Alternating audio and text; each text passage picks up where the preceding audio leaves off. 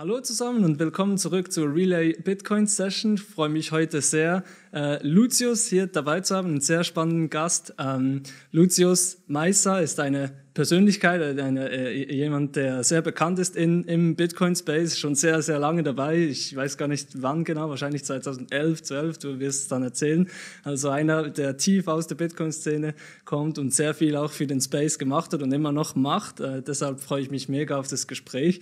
Lucius ist äh, ein Mann mit sehr vielen äh, verschiedenen Facetten, äh, sicher bekannt als Gründer der Bitcoin Association Switzerland und auch Verwaltungsratsmitglied seit Jahren schon äh, bei Bitcoin Swiss. Äh, das ist einer der größten äh, Firmen, was äh, Financial Services angeht, mit Bitcoin und anderen Kryptowährungen, also wirklich ein Pionier in dem Space. Hat auch sehr viele, äh, Lucius hat sehr viele verschiedene Sachen studiert auch. Ich glaube, äh, einfach mal äh, sicher Computer, Computer Science, Informatik an der ETH, dann aber auch äh, Economics, Ökonomie, mhm. Volkswirtschaft und nicht zuletzt auch Rechtswissenschaften was eben alles sehr wichtig ist für Bitcoin und, und Crypto. Aber du wirst äh, kurz vielleicht noch etwas mehr zu deinem Hintergrund sagen, Lucius.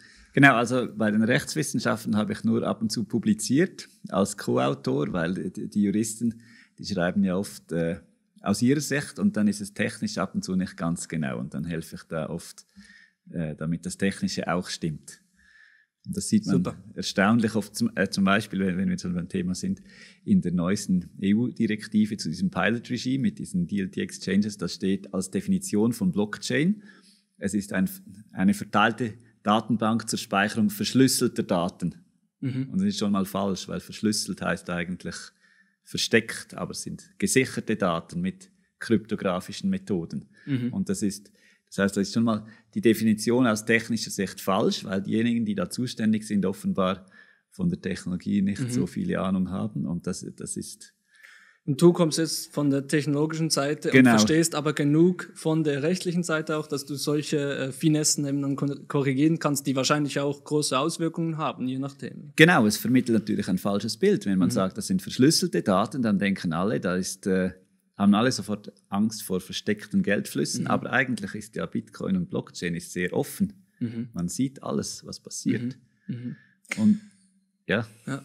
Und du bist aber auch äh, grundsätzlich Unternehmer. Also nach deinem Informatikstudium hast du ja auch äh, äh mehrere Unternehmen, glaube ich, in Technologie und Cloud und so weiter gegründet. Unternehmer, äh, aber auch Verwaltungsrat eben und Investor. Kannst du vielleicht kurz äh, äh, einen Überblick geben, was in diesen drei Rollen du alles schon gemacht hast? Also ich habe nach meinem ETH-Studium in Informatik habe ich einen verteilten, verschlüsselten Datenspeicher mitgegründet, äh, voilà.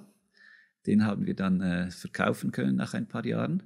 Und dann habe ich die Bitcoin Association mitgegründet. Ich mhm. habe noch den Master in Economics gemacht und ich bin bei verschiedenen Firmen beteiligt oder sonst wie involviert. Und das Neueste ist äh, Aktionariat, wo mhm. wir das äh, DLT-Gesetz oder es gibt eine Reihe von Gesetzesänderungen, wo ich als Experte mitwirken durfte.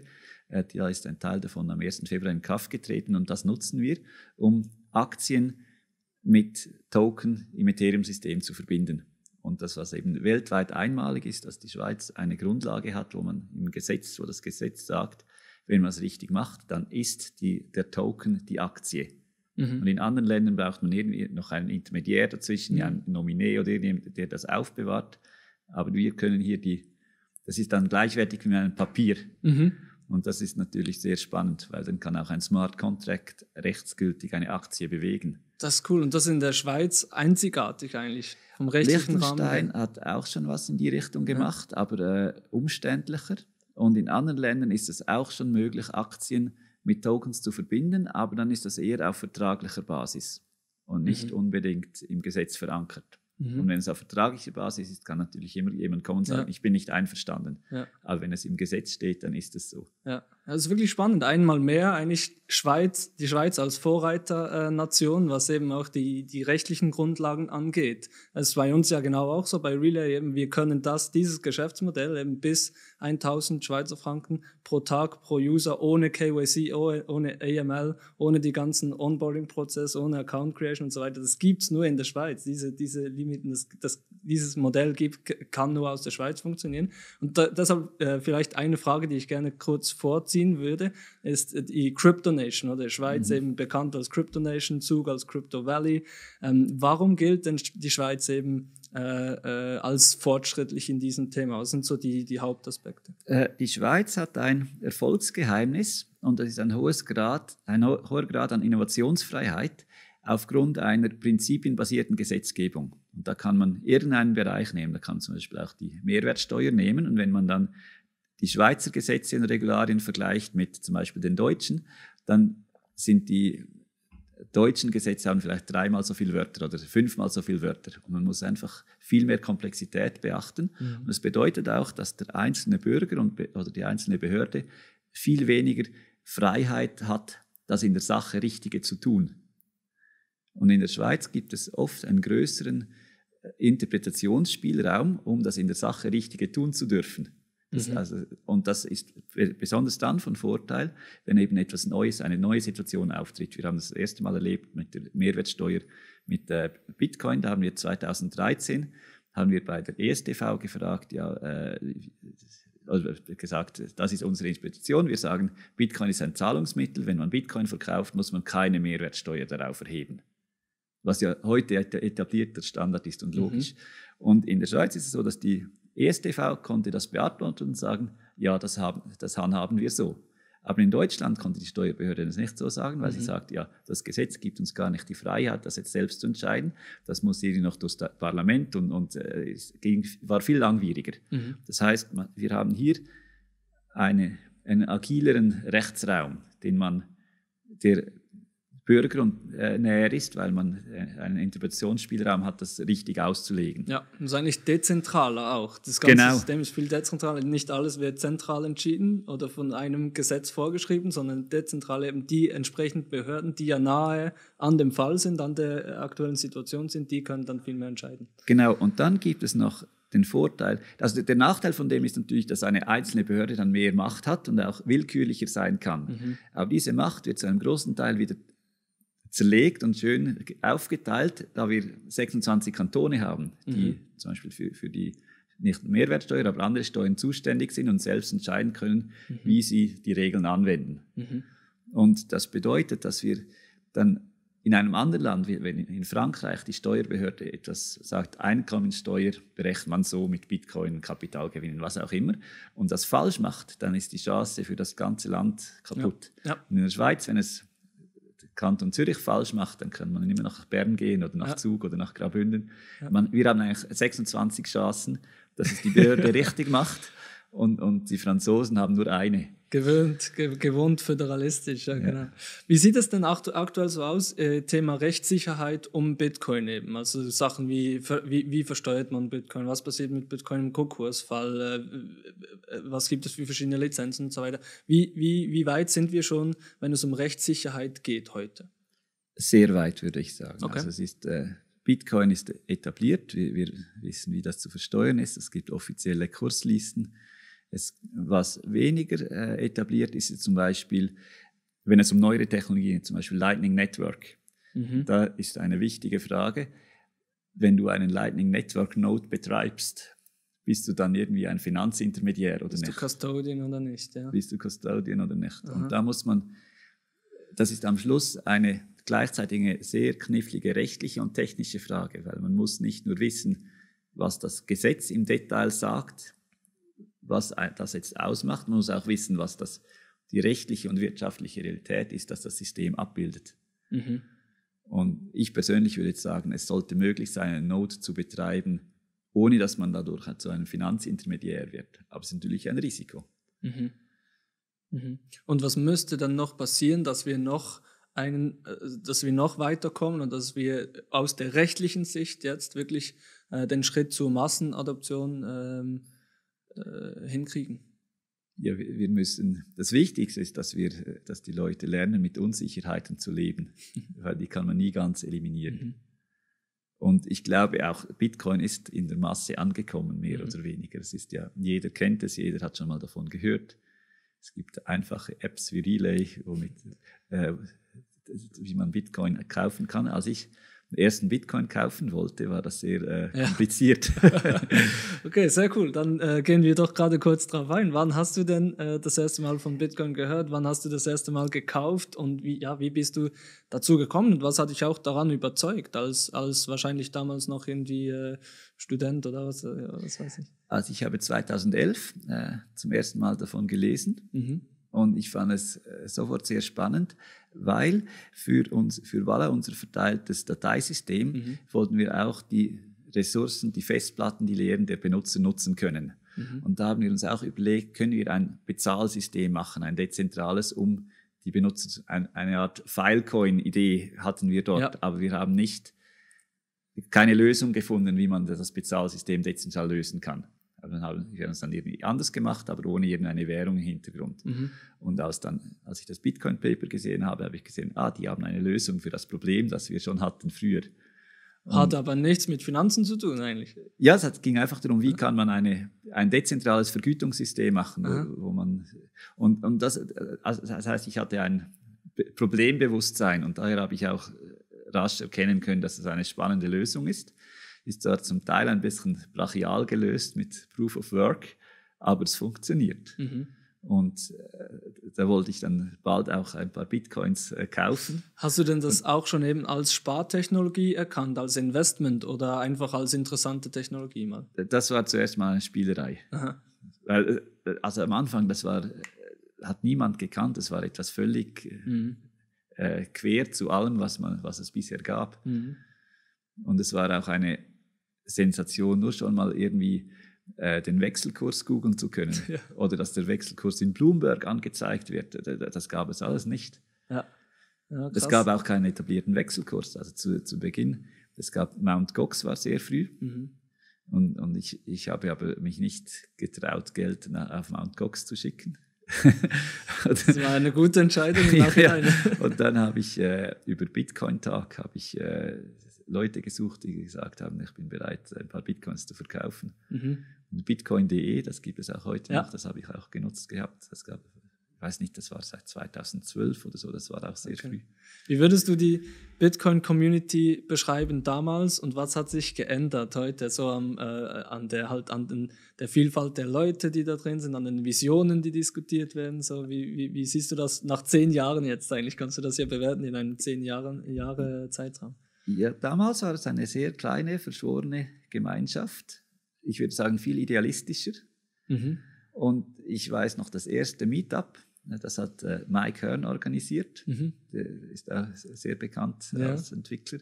Und da waren wir irgendwie zu fünft oder zu sechst in irgendeinem Pub in Zürich. Und da war aber nicht nur Mike Hearn, sondern auch äh, äh, Stefan Thomas, glaube ich, mich zu erinnern. Der war nachher CTO von Ripple mhm. und, und äh, Christian Decker, der auch sehr bekannt ist, ja. jetzt bei Blockstream und noch ein, zwei Leute von dieser Größenordnung. Aha. Und es ist sehr spannend. Äh, ist sehr spannend im Rückblick zu sehen, was wie äh, die sich alle entwickelt haben und, und äh, eine bedeutende Rolle dann gespielt haben in der mhm. Gesamtentwicklung von mhm. Bitcoin und dem Ökosystem darum herum. Also damals war ja Bitcoin wirklich noch in den Baby, Baby-Schuhen. Also eben, du, du, sagst nicht mal irgendwie, man, man konnte nicht mal einen Wechselkurs googeln. Keiner hat noch genau gewusst, was mit dieser Technologie überhaupt anzustellen ist. Und jetzt aber zehn Jahre später oder zwölf Jahre nachdem das Bitcoin White Paper geschrieben wurde, wird ja immer noch gesagt, ja, Bitcoin ist immer noch sehr früh und ist immer noch in den Kinderschuhen. Vielfach wird es ja auch verglichen mit dem Internet. Man sagt, dass das Internet irgendwie 1995 so langsam, aber sicher ähm, im Mainstream angekommen ist. Da sind wir jetzt etwa gleich mit Bitcoin. Wie, wie, wie, bewertest du das? Sind wir schon mega fortgeschritten oder sind wir immer noch ganz am Anfang? Wie, wie kann man sich das vorstellen? Also es ist äh, sicher nicht mehr die äh, ganz die Pionierphase. Das ist jetzt, äh, die Leute wissen, dass es existiert. Äh, die Frage ist ein bisschen, wohin es sich entwickelt. Und äh, ich habe vorhin Mike Hearn erwähnt, der, mhm. der, ist vermutlich wie ich inzwischen lebenslänglich gebannt von Bitcoin Tag, weil wir, wir haben früher erkannt, dass so wie das System jetzt funktioniert, wird es niemals zu einem Peer-to-Peer Digital Cash System, mhm. wie das im, das war der Titel mhm. des äh, Papers von Satoshi Nakamoto. Und inzwischen habe ich mich da, damit angefreundet, dass es das auch nicht so schnell werden wird, mhm. weil es ist glaube auch, das Lightning Network ist einfach nicht so leicht zugänglich. Mhm. Ich hoffe, dass es irgendwie sich etablieren kann, aber es, es gibt zu viele Alternativen, die einfach ein bisschen bequemer sind. Und von daher ist Bitcoin jetzt zu einem digitalen Gold geworden. Mhm. Und die Frage ist natürlich, wie, was ist da das Potenzial? Und wenn man es direkt mit Gold vergleicht, dann gibt es eine Berechnung, dass ein Bitcoin eine halbe Million wert sein könnte eines Tages. Mhm. Aber das bedeutet auch, dass zum Beispiel die Nationalbanken beginnen müssen, Bitcoin als Reservewährung zu halten. Mhm. Was nicht das Dümmste wäre, aber äh, was natürlich Zeit braucht. Mhm. Und es gibt auch gerade bei den etablierten Institutionen eine gewisse Feindseligkeit gegenüber Bitcoin und äh, Blockchain und Kryptowährungen. Mhm. Das sieht man äh, zum Beispiel bei der äh, Bank für internationalen Zahlungsausgleich, das sieht man bei der Financial Action Task Force. Die haben in, in ihren neuesten Empfehlungen schreiben die immer von so-called Stablecoins, weil sie wollen nicht Stablecoins ohne das so-called. sie, die wollen einfach sich da abgrenzen. Man merkt, es ist denen nicht geheuer und sie haben es auch nicht ganz verstanden und sie mhm. sehen nur die Risiken. Und das ist, das ist eigentlich, aus meiner Sicht ist das eine äh, gesellschaftliche Entwicklung, die mhm. sehr problematisch ist, dass wir äh, internationale Organisationen haben, die zunehmend unser Rechtssystem prägen, ohne demokratisch legitimiert zu sein. Mhm. Also eine, die FATF, die gibt so-called Recommendations heraus. Und ich nenne das so-called Recommendations, weil die Schweiz hat sich schriftlich verpflichtet, diese Empfehlungen umzusetzen. Das heißt, es ist viel mehr als nur Empfehlungen. Es mhm, ist eigentlich schon ist de facto das Gesetz. ja. Natürlich muss das Parlament dann auch zustimmen und so. Aber wenn es nicht zustimmt, dann, dann wird die Schweiz rausgeworfen aus der FATF oder es gibt äh, äh, irgendwelche Maßnahmen, kommt vielleicht auf schwarze Listen und so weiter. Also wir können uns nicht leisten, mhm. uns nicht an diese Recommendations zu halten. Mhm. Und diese Recommendations werden aber gemacht, ohne dass es, wir haben jetzt gibt es eine Konsultationsphase, wo wir äh, antworten können, unseren Input geben können, aber es gibt keinen etablierten demokratischen Kanal, um da mitzuwirken. Und diese Gesetze sind dann auch, also diese Recommendations sind auch weltweit. Und man, wenn, da, wenn da etwas schief geht, das ist ein großes Kundenrisiko, wenn die eine Technologie kaputt regulieren durch eine mhm. unvorsichtige, überrestriktive äh, Vorschrift, dann kann da eine Chance kaputt gehen, die mhm. dann nicht wiederkommt. Und das ist, es gibt natürlich Anwendungsfälle, die sehr robust sind. Bitcoin und Digital, Digital Gold, das ist ein sehr robuster Anwendungsfall, den kann man nicht kaputt regulieren, das geht mhm. nicht so einfach. Aber die Anwendung als Zahlungsmittel ist regulatorisch nicht, oder das ganze DeFi-Bereich kann sein, mhm. dass der sich nie komplett, das komplette äh, Potenzial entfalten kann. Und es gibt dann auch zwei mögliche Gleichgewichtszustände. Es gibt einen schlechten, wo nur noch die Kriminellen DeFi benutzen und dann sagen alle, wir haben es zu Recht tot reguliert, weil das wird nur von Kriminellen benutzt. Und es gibt einen Gleichgewichtszustand, wo es eben frei und offen genug ist und die Gesetze es zulassen, das auch für das Gute zu verwenden. Dann mhm. kann man eben beweisen, es ist wie in jedem, mit jeder Technologie, mhm. es gibt immer einen Teil, die das missbrauchen für, für Dinge, die nicht okay sind, aber wir können auch das Gute nutzen. Mhm. Und das ist extrem wichtig, dass diese Innovationsfreiheit und diese Freiheit besteht, um es mhm. auszuprobieren. Und vor diesem Hintergrund ist es eben auch falsch, eine, äh, es heißt, äh, gerade die Europäische Union sagt immer, es ist sehr wichtig, äh, zu harmonisieren. Und Level Playing Field, überall muss das Gleiche gelten. Und das ist aber aus, aber aus evolutiver Sicht oder aus Innovationssicht ist das gerade das Verkehrte, weil das schafft eine regulatorische Monokultur. Mhm. Und man kann dann nicht mehr ausprobieren. Es ist wenn man möglichst rasch technologischen Fortschritt und Wachstum möchte, dann wäre es ideal, wenn in jedem Land und jeder Region die Regeln ein bisschen anders wären. Weil man kann dann viel schneller herausfinden, ja. was sind die besten Regeln und wo mhm. äh, ist der fruchtbarste Grund äh, für Wachstum. Aber es ist doch eben sehr erstaunlich, dass das jetzt nach zehn Jahren, was ja eigentlich nicht eine extrem lange Zeit ist, aber nach zehn Jahren eine Technologie die, oder ein, ein, Bitcoin hatte nicht mal einen Wert online, es war, es, es war eigentlich nichts, es waren fünf, sechs Typen, die sich da in einem Zürcher Pub äh, äh, getroffen haben. Bis jetzt, zehn Jahre später, wirklich international ein globales Phänomen. Europäische Zentralbank spricht darüber, die Fed spricht darüber, die, das BITS spricht darüber, die Schweizer Nationalbank spricht, also wirklich die, die, die großen Institutionen sprechen darüber und, und schauen sich das an, wie sie damit umgehen wollen. Und da ist eigentlich ein, ein, ein, ein, ein Riesensprung, der wahrscheinlich wieder gemacht wird in den nächsten zehn Jahren. Wo genau das hinführt, ist, ist natürlich fraglich, aber das, dass die, das Potenzial, die Entwicklung, der Trend, wo der hingeht, ist natürlich schon sehr erstaunlich. Und du hast jetzt eben gesagt, okay, äh, das mit dem äh, Digital Gold ist ziemlich klar. Dieser Use Case, das, äh, der, der, der ist robust, der kann auch nicht mehr wegreguliert werden. Und das sieht man ja auch. Bitcoin wird im Moment als Spartechnologie genutzt und das, ist das hat sich ziemlich gut durchgesetzt, auch von technisch, technischer Sicht sehr robust. Und jetzt aber das Zahlungsmittel, das Digital Cash zum Beispiel, ist jetzt ein Use Case, das noch nicht von rechtlicher Seite, aber auch vor allem von technischer Seite, eben du hast Lightning angesprochen, noch nicht möglich ist äh, oder noch nicht genug weiterentwickelt ist. Was braucht es denn deiner Meinung, nach noch aus technischer Seite, ähm, dass eben äh, Bitcoin auch zum Bezahlen eines Cafés zum Beispiel oder für kleine Mikrotransaktionen äh, benutzt werden können oder, oder dann eben auch, wie, wie kann es einfach skalieren, dass dann verschiedene Use Cases über Digital Gold hinaus ähm, ge äh, gebraucht werden kann. Und was wären diese Use Cases? Also im Fall von Bitcoin sehe ich vor allem, äh, dass es als Zahlungsmittel benutzt werden könnte. Mhm.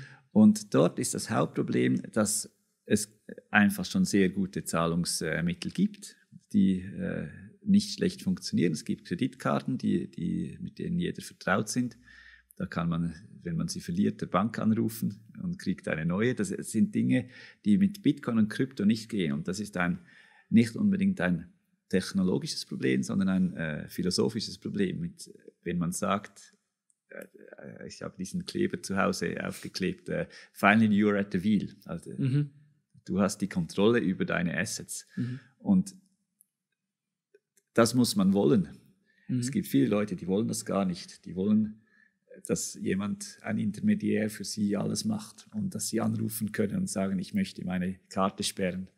Oder, äh, und und diese, diese Convenience muss man anbieten können. Und am Ende werden 95 Prozent der Benutzen, Benutzer wollen nicht selbst ein Kryptowallet haben wollen, sondern sie wollen das irgendwie weg abstrahiert haben und wollen, so wie die meisten Leute, keinen eigenen E-Mail-Server haben. Und das heißt, für die Mass Adoption müsste man sehr bequeme Einstiegsmöglichkeiten haben und einen sehr bequemen Übergang von ich habe die volle Kontrolle zu ich delegiere alles an einen Intermediär. Mhm. Und das funktioniert aber nur dann, wenn die Regulierung entsprechend ist und es einfach ist, als äh, Intermediär in dieser äh, Weise tätig zu sein. Mhm. Und dann, das ist jetzt der, der Schritt, für, für die Übertragung und, und, und dass es überhaupt äh, benutzerfreundlich genug ist. Und dann mhm. braucht es aber noch den ökonomischen Schritt und die Frage, warum soll man hier nicht Franken, sondern Bitcoin als Zahlwährung benutzen? Mhm. Und hier gibt es in der Schweiz keinen großen Leidensdruck, weil der Franken mhm. ist stabil, wir vertrauen dem Franken, benutzt jeder. Das mhm. heißt, da ist, äh, äh, man müsste mit Nischen anfangen, man müsste mit äh, Gambling, irgendwas online ist, Online-Poker, mhm. was sowieso prädestiniert ist für weltweite Transfers. Das ist ein gutes Beispiel, wo, wo man es nutzen kann. Mhm. Oder man könnte es nutzen äh, in einem Land, wo man de, der Währung nicht traut. Mhm. Äh, Venezuela oder äh, USA. Also, also im Moment sind wir in einer Phase, wo, wir, wo in einer Rekordmenge nicht nur Geld gedruckt wird, sondern auch verteilt und das ist ja eigentlich das Problem, das Bitcoin löst. Es ist nicht unbedingt die, die Verteilung eben über Visa, Mastercard und PayPal und so weiter. Das ist die Verteilung des Geldes. Das ist kein Problem, aber das grundlegende Geld, äh, dass du eben US-Dollar äh, über diese Rails, über diese Networks verteilst und, und wäre dann nicht in da eben, wenn der US-Dollar eben letztes Jahr wurden allein 20 Prozent des ganzen US-Dollar-Bestands äh, gedruckt und wenn das einfach so weiter inflationiert und eben dann die Leute plötzlich diesen Institutionen, diesem Geld nicht mehr trauen, wollen sie vielleicht eben dann äh, äh, Zahlungsmittel, äh, Zahlungsmittel äh, gebrauchen oder Merchants wollen Zahlungsmittel akzeptieren, die dann auch den Wert erhalten. Und das sieht man mhm. eben genau in, in Zimbabwe, in Venezuela, wo sie Hyperinflation haben, dass dort die Leute natürlich direkt mal zum US-Dollar wechseln, aber jetzt mehr und mehr auch überlegen, auch noch weiter überlegen und sagen, okay, Bitcoin ist eigentlich noch die bessere Währung, weil dort wirklich ähm, diese unabhängig ist von Zentralbanken, von Regierungen mhm. und so weiter und deshalb eben auch ziemlich inflationsgeschützt ist. Ja, und dahinter steht auch ein Generationenkonflikt. Es mhm. gibt bei den Ökonomen sogenannten äh, Overlapping Generations Modelle. Und die funktionieren vereinfacht so, dass immer die Jungen arbeiten und sparen, sie kriegen dafür Geld und äh, tun einen Teil davon zur Seite. Und wenn sie äh, pensioniert sind, in Rente gehen, dann benutzen sie das ersparte Geld, ob sie es selbst erspart haben oder eben über das staatliche System, kommt da nichts darauf an, äh, dann benutzen sie das Geld, um zu konsumieren. Mhm. Und das geht so lange gut, wie die Jungen das Geld der Alten akzeptieren. Mhm. Aber es könnte auch sein, dass die Jungen sagen, wir akzeptieren euer Geld nicht mehr, wir haben unser eigenes. Und dann sind, und das auf die Realität übertragen würde es bedeuten, die junge Generation sagt eines Tages, wir akzeptieren den Franken nicht mehr, wir machen alles in Bitcoin, wir sparen in Bitcoin, wir äh, kaufen in Bitcoin, wir bezahlen unsere Löhne in Bitcoin. Und dann kann, es kann natürlich sein, dass dann der Staat angreift und sagt, äh, wir verbieten den Transfer von Bitcoin in Schweizer Franken. Und dann kann es eine Fluchtbewegung geben in die eine oder die andere Richtung. Mhm. Es kann sein, es gibt eine Fluchtbewegung aus dem Bitcoin heraus in den Franken, dann ist das alte System wiederhergestellt. Es kann aber auch eine Fluchtbewegung geben vom Franken in den Bitcoin, weil alle denken, das ist die letzte Gelegenheit, die echte harte Währung zu mhm. kaufen. Mhm. Und in dem Szenario ist es sozusagen eine Rebellion gegen das Rentensystem, weil alle Renten, die in Franken festgelegt sind, die sind dann nichts mehr wert. Mhm. Und die Jungen haben ihr neues Geld, ihr werthaltiges Geld. Und das ist, das ist eine sehr spannende äh, Überlegung. Ob es, es gibt hier eine, wenn es jetzt nicht gelingt, diese Generationenkonflikte zu lösen, weil es ist im Moment ist es ja geht es nicht ganz auf von der Rechnung her, weil es immer mehr alte Leute gibt und immer weniger Leute, die arbeiten. Mhm. Und irgendwann wird die Last vielleicht zu groß. Mhm. Und es gibt, ist auch ein Teufelskreis, weil wenn die, die Last groß ist für die Berufstätigen äh, in unserem Alter, dann können sich vielleicht keine Kinder mehr leisten. Dann wird die Last umso größer, mhm. äh, wenn deren Kinder dann wieder fehlen. Mhm. Und zusätzlich jetzt eben im Bitcoin-Thema ist es ja genau auch so, dass die älteren Generationen viel weniger Interesse haben und je jünger die Generation, eben dann Millennials, äh, Generation Z, wird das Interesse höher. Also bei den Millennials zum Beispiel, bei der jungen Generation, irgendwie äh, drei von vier Leuten sagen, sie haben schon oder sie werden in Kürze in Bitcoin investieren, weil sie daran glauben. Und bei den, bei den Boomer Generations, äh, Generation X, so ab 50 Jahren, ist es irgendwie ein Prozent oder so, ja. oder vielleicht fünf Prozent oder so. Und das ist eigentlich das, was du ansprichst, jetzt dieser Trend und dieser Trend mit den Generationen ist eigentlich schon ja. äh, ein Indiz, dass es so eine Umverteilung geben könnte ja. in ein paar Jahren. Also ich wäre auch bereit, eine größere Wette abzuschließen, dass wenn heute ein 30-Jähriger einen Franken in die AHV einbezahlt, dann kriegt er davon weniger zurück, wie wenn er einen Franken in Bitcoin anlegt. Sehr gut. Ja, ich, ich, ich ziehe mit mit dieser Wette. ja. Sehr interessant, sehr cool. Okay. Und was ist denn deine Antwort eben auch? Viele Leute fragen jetzt uns und bestimmt auch dich so, ja, aber jetzt ist es ja zu spät. Ich, ich, ich sehe jetzt den Wert von Bitcoin und ich, ich habe dem zugeschaut, wie der Bitcoin von 5.000 auf 10.000 und jetzt auf 50, 60.000 hoch ist, aber jetzt ist ja viel zu spät. Was, also wie, wie, was antwortest du da, wenn sie sagen, ja, jetzt lohnt es sich nicht mehr zu investieren? Also ich habe den gleichen Rat, habe ich schon gegeben 2017. Da habe ich mit äh, Thomas Benke von äh, Blick am Abend gesprochen. Aha. Und da habe ich gesagt, man muss versuchen, dem Herdentrieb zu widerstehen. Man sollte nicht dann kaufen, wenn, nur weil wenn alle, alle anderen kaufen. Und eine Methode, das zu brechen, ist eben nicht jetzt äh, dem Trend hinterher zu rennen, sondern zu sagen, ich mache jetzt vielleicht mal eine Mikrotransaktion, ich kaufe einen Hundertstel Bitcoin oder so. Mhm. Und damit ich weiß, wie es geht, damit ich mit dem vertraut bin, und dann mache ich mir einen Kalendereintrag an einem zufälligen Tag, vielleicht ein halbes Jahr später, vielleicht äh, ein Jahr später, und dann kaufe ich an dem Tag. Und dann hat man den Medienhype und, und die Emotionen entkoppelt vom Kaufentscheid. Mhm. Und, und dann ist die Wahrscheinlichkeit viel größer, dass man nicht einfach aus Herdentrieb da mitmacht, sondern dass man sich, man hat dann auch Zeit, das zu überlegen und man weiß jedes Mal, wenn man sich verlockt fühlt, ein bisschen zu investieren, kann man sagen, ja, ich habe ja hier meinen Plan. und dann macht man es entkoppelt von, von, von der Medienaufmerksamkeit. Also quasi ein Sparplan. Das ist natürlich eine Steilvorlage für den, für den Relay-Use. Genau, also da genau. kann man natürlich monatlich das automatisieren ah. und dann spart man sich auch die Kalender, den Kalendereintrag. Genau, aber das macht Sinn, weil man bricht damit diese Hypewellen. Die Emotionen, das, dass man, ah, ich muss jetzt kaufen, ich muss jetzt verkaufen. Genau, da, davon befreit man sich damit, genau.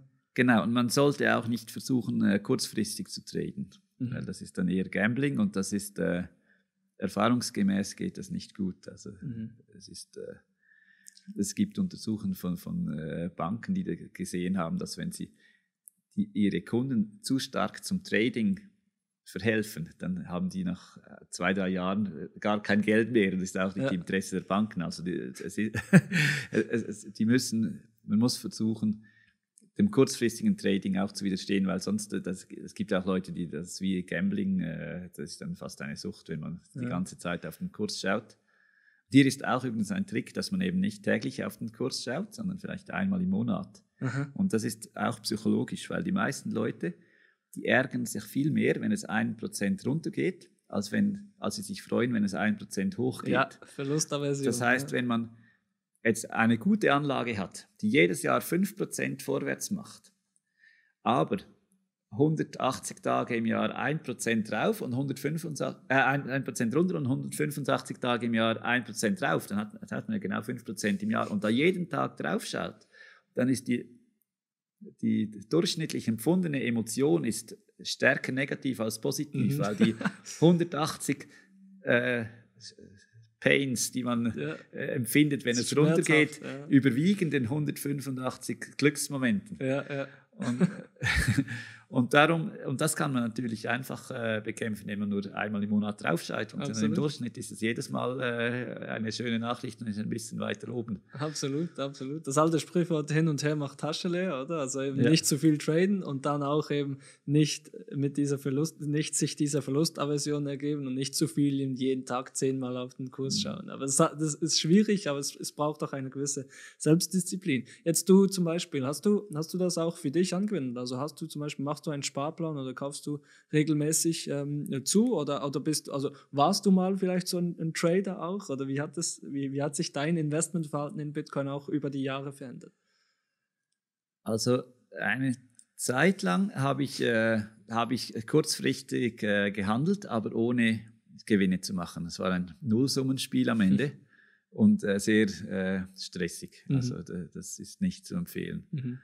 Und, und äh, es empfiehlt sich, äh, also ich habe jetzt nicht einen Plan oder so, aber ich, ich habe zum Teil Kursziele, dass, dass ich denke, wenn jetzt der Ether auf, ist der Ether auf 2000 Franken gestiegen, habe ich ein paar verkauft. Weil mhm. es irgendwann, es macht auch, man sollte auch nicht äh, zu gierig werden. Mhm. Also wenn es, wenn man ein Asset kauft und es sich der Preis verfünffacht, dann sollte man sich überlegen, vielleicht wieder ein bisschen zu verkaufen, ein bisschen zu realisieren. Also, mhm. also das zeigt sich ja auch da, was du, was du noch mitgebracht hast, oder? Diese Note ist krass. Genau, ist wir haben vor, vor drei Jahren oder so hatten wir eine Konferenz und dann hatten wir auch von Bitcoin Swiss, wo ja du eben im Verwaltungsrat bist, hatten wir solche äh, Noten mit, mit Ethereum und Bitcoin drauf und haben die verteilt als Geschenk. Und jetzt ist diese Note ist jetzt 2000, äh, über 2000 Schweizer Franken wert. Unglaublich. Ja, ja, ja das ist Wahnsinn.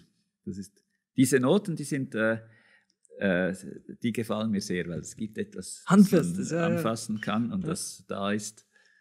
Und trotzdem kann man es eben, das ist eine digitale, ist, ist ja ein digitales Asset drauf, aber es ist. Äh, genau, es ist, ist eigentlich ein Paper Wallet. Aha. Und das ist äh, von daher recht äh, raffiniert. Es verletzt auch nicht das äh, Münzmonopol der Nationalbank, weil es ist ja nicht eine Banknote, sondern es ist ein Paper Wallet. Mhm. So geil. Und könntest du theoretisch damit bezahlen am Kiosk oder so? Nein. das, noch nicht. Jetzt gibt es ja schon Giftcards und so, also ja. Bitcoin-Giftcards, die man kaufen kann. Und, ja, aber interessant. Ja. Zum Beispiel auch mit vielen Wallets, mit der Real Wallet auch, kann man da auch den, den Private Key dann wie einscannen und dann mhm. hat man die Assets tatsächlich auch, auch auf der App. Also es ist wirklich auch, man kann es benutzen eben als Geschenk und dann das wiederverwenden. So, das ist wirklich spannend. Cool. Äh, letzte Frage. Wo siehst du Bitcoin in zehn Jahren? Was ist so deine Vision von Bitcoin? Ich würde sagen, es, also es existiert definitiv noch, das, es verschwindet nicht mehr. Äh, die, der Kursanstieg wird sich verlangsamen. Jetzt rein, eine erste Annäherung ist äh, langfristig ist eine Verdoppelung alle vier Jahre. Mhm. Das heißt, in zehn Jahren hätte sich vielleicht noch äh, zweieinhalb Mal verdoppelt.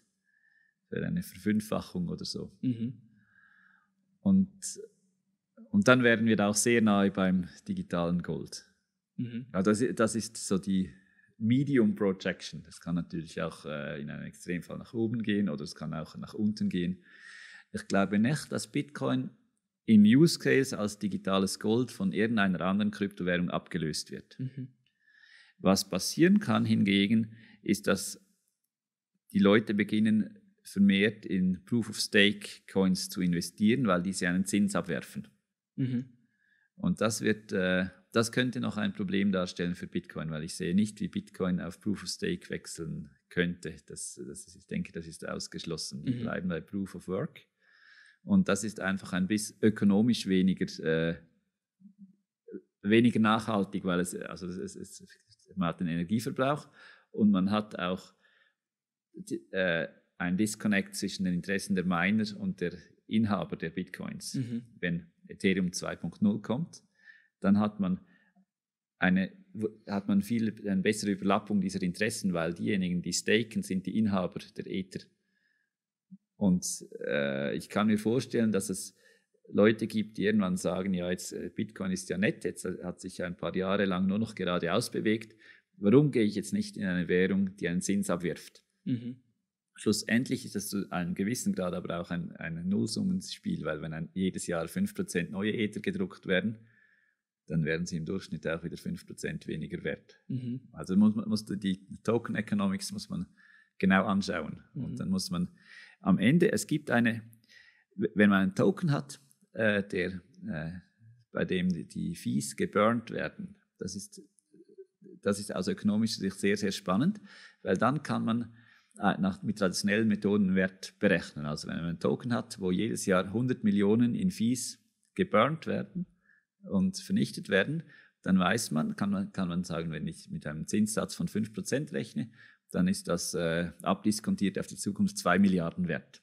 Mhm. Man kann plötzlich diese Berechnungen anstellen. Mhm. Und das kann man nicht, wenn man eine Währung hat wie Bitcoin, die keine Dividende oder Ertrag abwirft, dann ist es wie Gold einfach eine Werterhaltung. Und dann siehst du aber eben sicher den Digital Gold Use Case in zehn Jahren, aber hast du nicht auch das Gefühl eben, dass dieses Digital Gold, dieses Asset dann eben auch zum Beispiel eben für Lending, für Staking, für irgendwie in, in einer Wrapped Form auf anderen Protokollen, in DeFi Use Cases und so benutzt wird und vielleicht auch in deinem Use Case, den du arbeitest jetzt, äh, du, du arbeitest ja eben an Aktien, Aktientoken auf jetzt der Ethereum-Blockchain? Hast du nicht das Gefühl, dass mit verschiedenen eben äh, Schichten, wo, wo, wir Scaling sehen werden, zum Beispiel Lightning oder andere ähm, äh, RGBs und so weiter, dass wir da auch zum Beispiel Aktien tokenisieren werden können oder NFTs haben werden können auf dieser Blockchain? Weil schlussendlich ist ja Bitcoin eigentlich die sicherste Blockchain. Das, ich weiß nicht, ob Bitcoin äh, die sicherste Blockchain ist und es, wenn es es ist, auch bleiben wird, weil man kann sich immer streiten, was sicher bedeutet. Und die Frage ist immer, welche Attacken sieht man da? Und Bitcoin ist sicher, äh, ich würde sagen, es ist das robusteste System. Mhm. Also der Aufwand, das Bitcoin-System kaputt zu machen, ist vermutlich viel größer als der Aufwand, das Ethereum-System kaputt zu machen.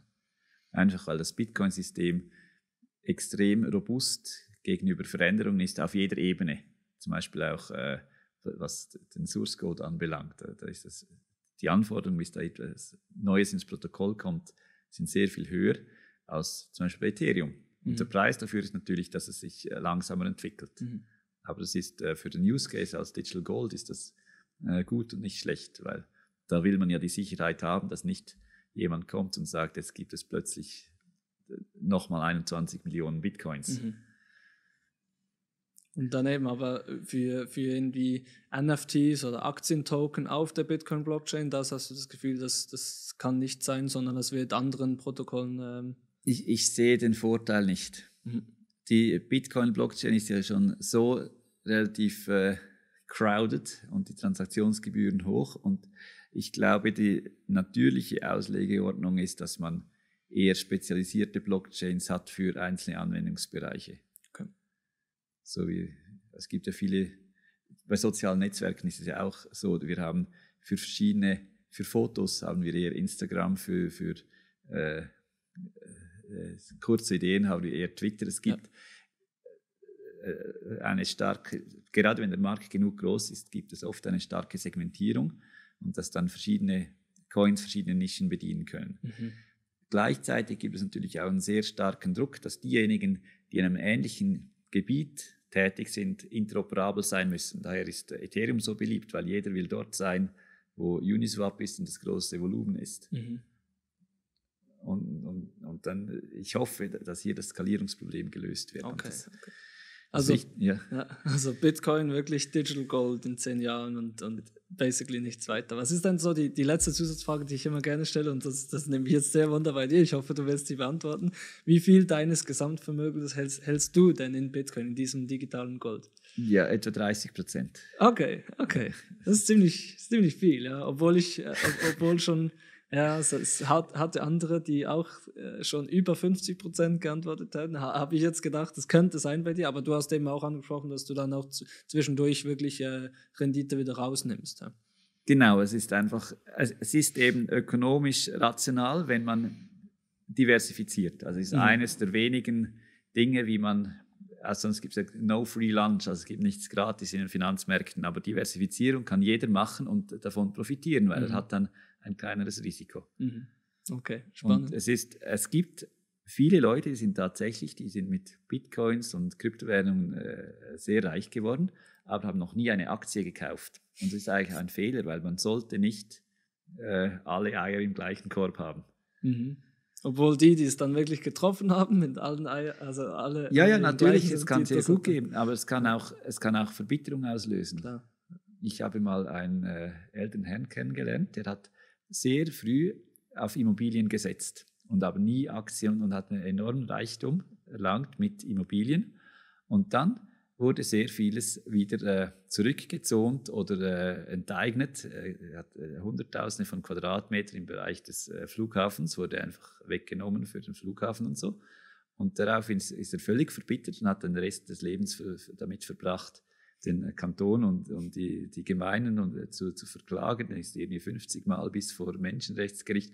Und das ist, das muss man vermeiden, so ein mhm. Szenario. Das mhm. ist einfach, wenn man alles auf eine Karte setzt und es geht mhm. dann schief, dann, dann ist das Risiko, dass man dann äh, äh, mhm. verbittert. Und das ja. ist das wäre schade. Also man, es ist äh, lieber zwei Szenarien, in denen man mittelreich ist, als ein Szenario, das sehr gut geht und ein Szenario, das schlecht geht. Also das ist äh, ja sehr gute, sehr guter Rat. Also auch wenn man noch so fest an den Bitcoin Use Case glauben, also dieses digitale Gold äh, äh, Szenario, nicht gerade alle Eier in den gleichen Topf, sondern eben ein, einen großen ja. Teil vielleicht, aber nicht. Und alle. was man sich ja bewusst sein sollte, ist, man selbst hat ja auch einen, einen, großen Wert. Gerade wenn man jung ist, dann ist eigentlich der große Wert ist das äh, Human Capital, mhm. das Wissen und die Fähigkeit, einen Lohn zu erzielen.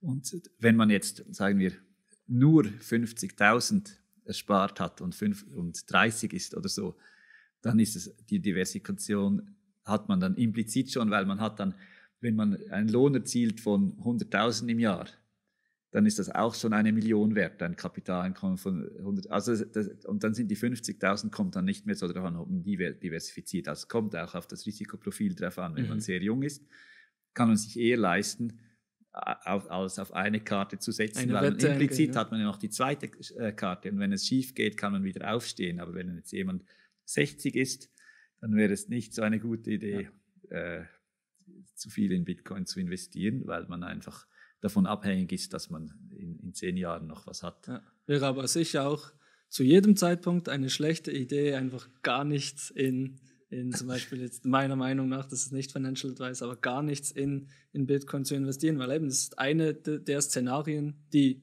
die sich äh, etablieren könnte, die realisiert werden könnte und dann äh, wird eben schade. Also im Sinne der Diversifikation wirklich verschiedene, äh, verschiedene äh, Szenarien abdecken. Vielen, vielen Dank, Lucius, dass du dir die Zeit genommen hast. War ein mega spannendes Gespräch. Freue mich schon, wenn das veröffentlicht wird. Und äh, ja, hoffe, du äh, hast Erfolg mit all deinen Projekten und äh, hoffe, vielleicht ergibt sich sogar mal eine Zusammenarbeit in der Zukunft. Vielen Dank, dass du da warst. Ja, einen schönen Tag. Herzlichen Dank für diese Gelegenheit. Es freut mich sehr.